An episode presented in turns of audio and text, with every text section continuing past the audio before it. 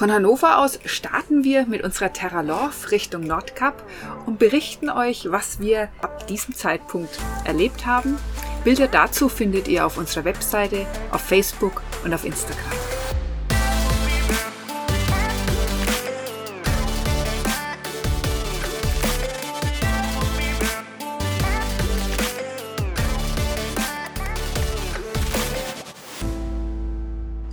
Unserem letzten Podcast hatten wir euch in Hannover dabei. Da waren wir zu unserem Promedi-Training. Das ist eine Ausbildung, die wir immer wieder absolvieren und uns weiterbilden dürfen, wenn wir in abgelegenen Regionen Notfälle erleben, sei es wir oder der Hund, wie wir uns auf die Schnelle versorgen können. Ja, und das war ein tolles Training, mehrere Tage. Und dann abends haben wir unseren Abschied ganz relaxed gefeiert. Der Martin, Tanja und ich und der Ayachi. Und ich habe den Computer auf dem Nebentisch stehen gehabt und habe noch ein Update gefahren. Und der Ayachi lag da gechillt rum. Und warum ja, auch ja, immer. Dann war er plötzlich nicht mehr gechillt, ist aufgesprungen und mit ihm der Computer. Warum auch immer hat der Yachi sich für, für seinen Schwanz irgendwie in das Kabel reingebracht und ihr könnt euch nicht vorstellen, also ich, unglaublich. Er hat den Computer runtergerissen von dem Tisch inklusive der externen Festplatte und ich habe noch gesehen, wie der Computer durch die Luft fliegt, ein Salto macht, auf den Boden knallt, die Festplatte aus dem Gehäuse rausspringt und denke, scheiße. Das ist, das ist nämlich genau der Super-GAU, den keiner will auf Reisen und sonst natürlich schon gar nicht, aber auf Reisen erst recht nicht. Und ich bin dann gleich aufgesprungen und habe mir meinen Laptop angeguckt und der hatte einen Bluescreen also war nichts mehr dran und dann haben wir den ausgeschaltet und wieder eingeschaltet und hat der Laptop sich tatsächlich gefangen. Ich hatte es nämlich schon mal, noch schon mal so, ähm, dass in Australien mir äh, der Bildschirm abgerissen äh, ist von, von einem Speziallaptop und habe also so einige anderen, die eine oder anderen sehr schlechten Erfahrungen. Naja, und ähm, jetzt äh, war, der, war der Laptop also in Ordnung und dann haben wir die Festplatte angeschlossen mit, den, allen, mit allen Daten drauf, Bilddaten, was wir halt so auch brauchen für unsere Veröffentlichungen. Und die Festplatte war im Eimer eine 8 Terabyte Festplatte im Eimer kaputt. Damit war für mich mehr oder weniger der gechillte Abend gelaufen. Aufgrund der Erfahrungen hatte ich eine zweite Festplatte dabei oder habe ich eine zweite Festplatte dabei. Und damit war das Trauma nicht so groß auf der einen Seite, aber man braucht als Reisender, und das kann ich nur empfehlen, die Bilddaten außen müssen unbedingt immer aus der Kamera raus und auf eine externe Festplatte gespielt werden, weil wenn man da einen falschen Knopf drückt, dann kann es durchaus sein, dass mal die Bilddaten weg sind. Das ist schon vielen Menschen passiert und es macht auch keinen Sinn, die nur einmal abzusichern, weil diese Bilddaten sind für viele Menschen Erinnerungen und die Freude und dann äh, passiert halt irgendwas und, und wenn der Hund seinen Schwanz ins Kabel bringt, also abgefahren. Und so hatte ich also auf jeden Fall die Bilddaten zweifach abgesichert, auch zu Hause noch abgesichert auf einer Cloud und auf einer Festplatte, die wir aus dem Haus lagern. Also das ist, einfach zu dem Thema Daten, wie man damit umgeht, dass es wirklich ein ganz, ganz wichtiges Thema ist für viele Menschen, weil ich mir vorstellen kann, dass der eine oder andere, wenn er seine Daten verliert, auch einen Herzinfarkt kriegen kann. Also das ist ja das Leben teilweise. Naja, und dann haben wir uns, hm, wir wollten am nächsten Tag weiter und haben dann ähm, über den Kurierservice uns nochmal zwei ähm, ja, zwei externe Festplatten schicken lassen und ich habe dann, ja, und ich arbeite bis heute dran an der Datensicherung. Ähm, also tagelang hat es jetzt gedauert. Wie auch immer, das Thema ist jetzt durch und wir, wir konnten weitermachen. Das Ganze hat dazu geführt, dass wir eben nochmal zur Post gegangen sind und haben uns dann auch gefragt, ach ja, Vielleicht sollten wir auch noch ein bisschen was abspecken von unseren Dingen, die wir da so engagiert in unsere Terra Love geladen haben. Es ist ja auch schön, wenn man ein bisschen Platz hat in den Regalen. Also hat es dazu geführt, dass wir nochmal komplett unsere ganze Ausrüstung durch sind und ja, was braucht man drei kurze Hosen, wenn es zwei auch tun? Und konnten da schon nochmal was abspecken. Und da waren wir auch schon mitten in der Geschichte. Das ist so schön oft, wenn man unterwegs ist auf Reisen ist, aber auch in der Heimat. Wenn man andere Dinge tut, die man normalerweise tut, dann kann man ganz schnell in einer anderen Geschichte sein. Und da kommt eine Fahrradfahrerin vorbei und strahlt übers ganze Gesicht und meint, ach, wo fahrt ihr denn Schönes hin? Und bevor ihr weiterfahrt, besucht uns doch in unserem Tauschtreff. Und der Tauschtreff, der war die Straße runter Und da sind wir, bevor wir gestartet sind, tatsächlich hin. Und das ist ein kleiner Laden, in dem Menschen Dinge bringen, die sie nicht gebrauchen. Und für die Dinge, die sie dort abgeben, bekommen sie Punkte. Und für diese Punkte können sie sich in diesem Tauschtreff wieder etwas mitnehmen, was sie eventuell brauchen können. Also es ist eine ganz tolle Sache. Und ja, der Slogan ist unter anderem Tauschen ist das neue Kaufen. Hat uns sehr gut gefallen. Und dass es eben auch viel, viel umweltbewusster ist und dass man nicht so viel wegwerfen muss und es wird nicht so viel Müll produziert. Und das hat uns weitergebracht insofern, dass wir gesehen haben, es, es gibt schon viele Menschen, die bewusst leben und sich Gedanken machen über unsere Umwelt. Der ja, der Tauschladen wird übrigens auch unterstützt und somit äh, ist das eine runde Sache. Ja, also wird von der Regierung unterstützt. Ja, ne? genau. Und ich finde es natürlich toll, dass wir, wie Tanja schon sagt, dass, dass das was getan wird und es muss immer mehr getan werden. Ich finde den ganzen Wegwerfwahnsinn, den wir betreiben, ähm, das ist, das muss ein Ende haben. Wir können nicht also immer konsumieren, aus der Erde rausziehen, rausziehen, rausziehen, weil irgendwann sind die Ressourcen, wie wir alle wissen, irgendwann sind die einfach am Ende. Und da war der Laden, der, den sogar, sowas ist ja ganz neu in Deutschland, also für uns, wie Tanja schon sagt, eine tolle Erfahrung. Ja, was mir noch besonders gut gefallen hat, war das magische Board. Das ist ein Schreibboard an der Wand gewesen und da waren Menschen, die sind, die was Besonderes suchen, haben dann hingeschrieben, was sie benötigen, wie zum Beispiel ein Klavier oder ein Bügelbrett oder einen Papierschneider, also alles, was man sich so vorstellen kann, bis hin zur Zinkbadewanne. Und ja, die Betreiberin sagte dann auch, dieses magische Board funktioniert fantastisch, weil sie haben bis jetzt immer alles gefunden für die Menschen, die was gesucht haben. Vielleicht eine Anregung, dass wir sowas auch in unserer Heimatstadt, dass es der eine oder andere mal macht. Naja, also wir haben also dann äh, bei diesem super Wetter, was wir jetzt haben, haben wir dann gut gelaunt, ist Hannover hinter uns gelassen mit äh, zwei neuen Festplatten und dann auch der Hoffnung, dass ich das alle die Daten dann wieder übertragen kann und sind dann weitergefahren nach Rostock und zwar an den Hafen von Rostock, ähm, sind so ungefähr, ja, glaube ich, äh, 300 Kilometer oder sowas gewesen. Und dann kamen wir in Rostock an, abends, und wir haben also extra keine, kein Fährticket vorgebucht, weil, äh, weil normalerweise buch, buchen ja viele Menschen das vor, aber wir denken dann, wenn man das vorbucht und es passiert irgendwas, auf dem Weg dahin, dann kann es durchaus sein, dass, dass man die Fähre nicht richtig, rechtzeitig erreicht, dann ist das Fährticket weg. Ja, oder umgekehrt, man hat unnötigen Stress, wo man sagen könnte, man nimmt sich einen Tag länger Zeit. Ja, genau. Und wir gingen davon aus, dass zu Zeiten von Corona ähm, das sicherlich nicht ausgebucht ist. Und tatsächlich kam man dahin und äh, dann hat es geheißen, ja, heute, heute Nacht ist, äh, ist nichts mehr drin, waren wir zu spät dran, aber am nächsten Morgen konnten wir gleich weiterfahren. Also konnten wir auch die Fähre buchen tatsächlich nach ähm, nach äh, Trelleborg, äh, Schweden. Genau, war uns auch gar nicht schlimm, weil wir möchten ja auch gerne was sehen. Wir müssen da nicht unbedingt nachts fahren. Ja, genau. Und das Schöne war, der Ayachi, der durfte auch mit an Bord. Ja, aber bevor wir das noch erzählen, wie es auf der Fähre war, ähm, also wie, das war dann auf so einem, an so einem Hafen ist nicht wahnsinnig laut, da fahren die riesigen Kräne hin und her und die LKW stehen da und haben alle ihre Klimaanlagen an und wir mit unserer Terra Love zwischendrin eine riesen Lärmkulisse. Da kann man nicht schlecht schlafen, waren auch die anderen Wohnmobile da gestanden und wir haben gesagt, das machen wir nicht. Wir fahren jetzt einfach mal ein paar hundert Meter weiter weg und haben hinter Verwaltungsgebäude am Hafen einen ganz gechillten Platz gefunden mit Rasen. Und da war es also ganz ruhig und wir hatten also eine wunderbare Nacht. Das bedeutet für mich immer wieder, dass man einfach nur mal das normale Schema verlässt und einfach nur um die Ecke biegt und nach, nach, nach was anderem guckt und sich auch traut, jetzt nicht unbedingt in der Masse dazustehen, sondern vielleicht alleine. Insofern hatten wir also einen tollen Abend und kamen am nächsten Tag ganz gechillt auf die Fähre. Und den Rasen hast du extra deswegen erwähnt, weil der Ayachi so schön Ball spielen kann. genau, genau. Also es, es ist toll, ich meine, ähm, wir finden immer wieder, dass so eine Reise, das Drehbuch, ja, der, der Meister oben schreibt, der, der Gott oder wie man es auch immer nennt. Es gibt immer eine Geschichte zu erzählen, wenn man unterwegs ist, wenn man sich bewegt. Und wie wir dann auf der Fähre waren, also die Fährfahrt, die Überfahrt acht Stunden ähm, von Rostock nach Trelleborg.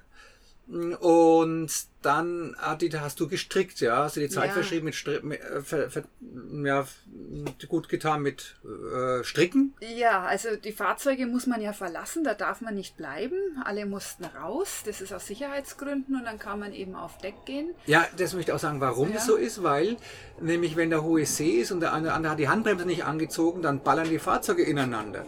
Das ist auch schon passiert. Oder wenn ein Feuer ausbricht unter Deck, dann, äh, was auch schon mal geschehen ist, natürlich ganz selten, aber es ist geschehen, dann ähm, ist es natürlich schlecht, wenn man da unten drin hockt. Und insofern muss man das immer grundsätzlich bei Fährüberfahrten aus, diesen, aus diesem Raum raus, aus diesem Genau. Laderaum. Dann haben wir unseren Tagesrucksack gepackt. Zum einen muss man ja nicht immer etwas tun, aber es ist auch schön, wenn man, wenn wir geguckt haben und geschaut haben und das alles erlebt haben, mit dem Losfahren und so und an verschiedenen Plätzen saßen, also einmal draußen, einmal drinnen und irgendwann kamen wir dann auch zur Ruhe und ich habe mein Strickzeug ausgepackt. Und wenn ich stricke und mal etwas nicht weiß, weil ich habe ein neues Teil angefangen, eine Jacke, dann google ich das normalerweise und auf YouTube wissen wir ja, da gibt es unheimlich viele Möglichkeiten, da kann man sich alles Mögliche an Wissen rausholen.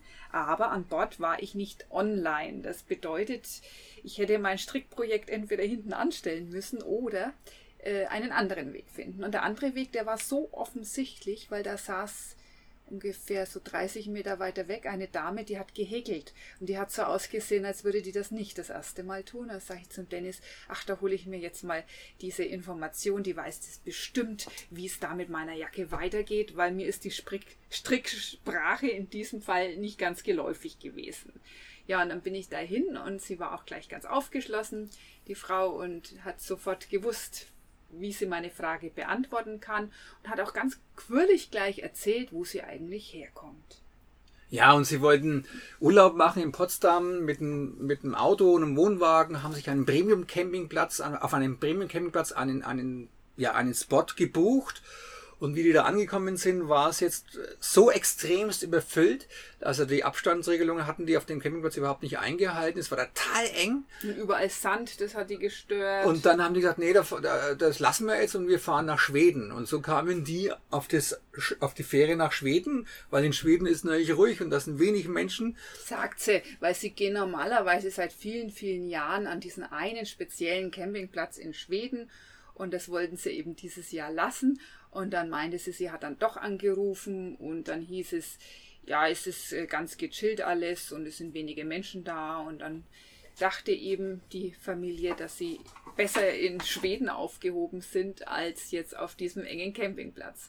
Ja, ich habe erzählt, wir waren vergangenes Jahr in Norwegen und möchten jetzt wieder hin, ein paar Tage in Schweden verbringen, um dann weiterzufahren. Da meint sie, ja, ja, das, sie hat jetzt gelesen beim Auswärtigen Amt, sobald man Schweden betritt, und übernachtet, soll man nicht mehr nach Norwegen kommen. Soll man, dann kannst, darfst du nicht mehr nach Norwegen. Ja, so war das beschrieben. Genau, also und dann kamst du zu mir und hast mir diese, diese Neuigkeiten Eine gebracht. Hiobsbotschaft. Ja, also man muss sich vorstellen, endlich wird endlich aufgebrochen, das Fahrzeug geladen, die Festplatten, alles wieder mehr oder weniger im Gepäck und, äh, und ich habe da mein Buch gelesen und dann kommt die Tanja da und sagt, du, was auf, wenn wir jetzt, wir sind jetzt über Schweden eingereist, da kommt man nicht nach Norwegen ran. Die Norweger haben die Grenzen dicht für alle Schweden und für alle, die durch Schweden reisen. Aussage der Dame. Also Aussage vom Auswärtigen Zeitpunkt, Amt war das, Das ne? alles noch nicht und, und ja, klar, Klar. konnten wir es nicht. Das haben wir dann auch gleich gecheckt, also gegoogelt tatsächlich. Also ich meine, der, der Mann von der Frau hatte, hatte, war online und ähm, hat uns das gleich gezeigt auf der, auf der Website vom Auswärtigen Amt, dass die Norweger die Grenzen dicht gemacht haben. Und das ist natürlich ein Hammer. Also ich, wir haben alles erkundigt, wir sind jetzt deswegen nach Schweden gefahren, weil die Dänen, wenn man über Dänemark fährt, braucht man einen Sechstages äh, Buchungsnachweis und äh, um überhaupt durch Dänemark zu kommen und dann von dort aus mit der Fähre weiterzufahren. Dann hat, nee, ich will jetzt nicht nach Dänemark und da sechs sechs Tage verbringen. Dann fahren wir halt einfach über Schweden nach Norwegen. Und haben aber, also das war mein vielleicht nicht geguckt, was jetzt da wiederum für Regelungen sind. Und wie gesagt, Grenze dicht. Aber es gibt eine Ausnahme. Anscheinend, wenn man also die Fähre verlässt in Schweden und auf einem Stück ohne Übernachtung nach Norwegen zur norwegischen Grenze fährt, dann darf man rüber als Transit sozusagen. Ja, und das dann auch nachweist, dass man eben nur zum Tanken und zum ja, Pipi-Stopp gehalten hat Oder Und das Fährticket auch zeigen, ne? ja, wahrscheinlich. Ja. Ich sage deswegen wahrscheinlich, weil die Story kommt noch. Ja. Ja, wir sind dann mit leichter Verspätung vom Bord gegangen. Die Fähre hatte Verspätung. Für alle Hundefreunde möchte ich noch erzählen, es gibt eine Möglichkeit, dass die Hunde sich entleeren können an Bord. Dem Ayachi hat es jetzt nicht so gefallen. Das ist halt ein bisschen Sand, wo, wo, wo sie sich eben ja, entleeren könnten, die Hunde, wenn sie wollten. Ist aber auch keine schlimme Sache, weil die Überfahrt ist ja nicht allzu lange. Acht Stunden, gesagt, naja, Acht gut. Stunden, ja.